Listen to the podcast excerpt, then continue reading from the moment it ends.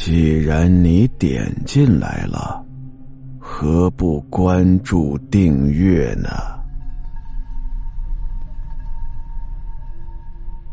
这件事过去了好几天，王强本来惊恐的心呐，渐渐的平复下来。有一天，他下班，门一推开，他顿时毛骨悚然。只见他儿子亮亮蹲在地上，背对着他，手里拿着一把小锤子，一下一下的把他请来的观音像给砸得粉碎，头颅四肢一块块的散落在地上。你干什么呀？王强惊恐的喊了一句，而听到他的喊声，孩子放下手中的锤子，慢慢的转过头来。脸上挂着阴森的笑容，冲他吐了吐鲜红的长舌头。爸爸，你的观音死了，这下可没有保护你的了。亮亮的脸不知什么时候变成了明明的。王强只觉得心头一紧，眼一黑，就晕过去了。等他醒来的时候。躺在了医院的病床上，老婆为他请医生啊，做了各方面的检查，但是王强的身体很健康。大夫说了，王强可能是因为长期工作劳累啊，以至于精神压力过大，回家好好休养就好了。回家之后，王强就发现儿子亮亮身上发生了可怕的变化。那尊观音像没有了，而附在亮亮身上的明明，好像是完全苏醒了。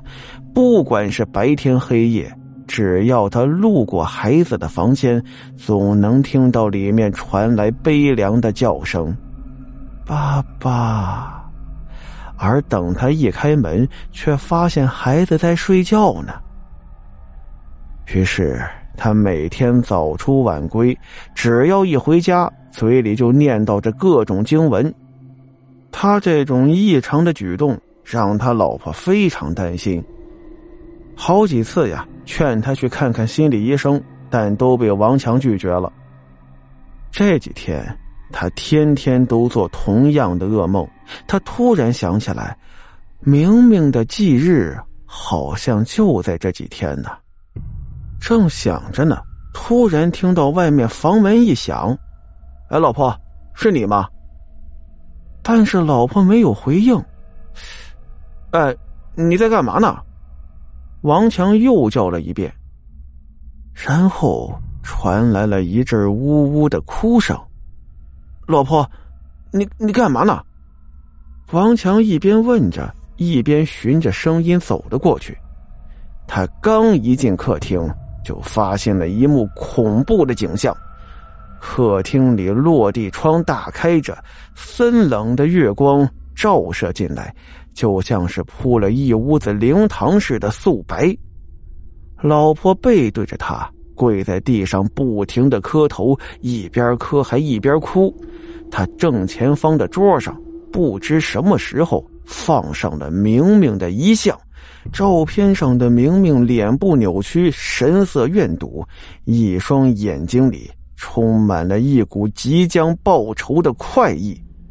而在老婆的身边还站着个小孩，借着月光，王强清楚的看到，那就是明明本人。只见明明转动着森冷的目光，环顾四周，扫过了王强，突然。明明从身后拽出了一件血淋淋的事物，砰的一声，重重的扔在地上。王强定睛一看，顿时魂飞魄散，躺在地上的竟然是亮亮。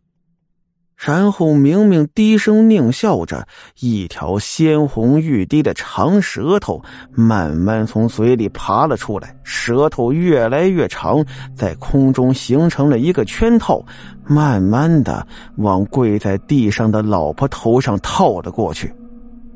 王强看着老婆危在旦夕，而亮亮又生死不明，顿时他不知道哪儿来的一股力量。大声哭嚎着，把头一低，猛地用身体撞向了狞笑的明明。明明，爸爸和你一起死吧！轰隆一声，一声震天巨响，他也不知道撞在什么地方，一下子失去了知觉。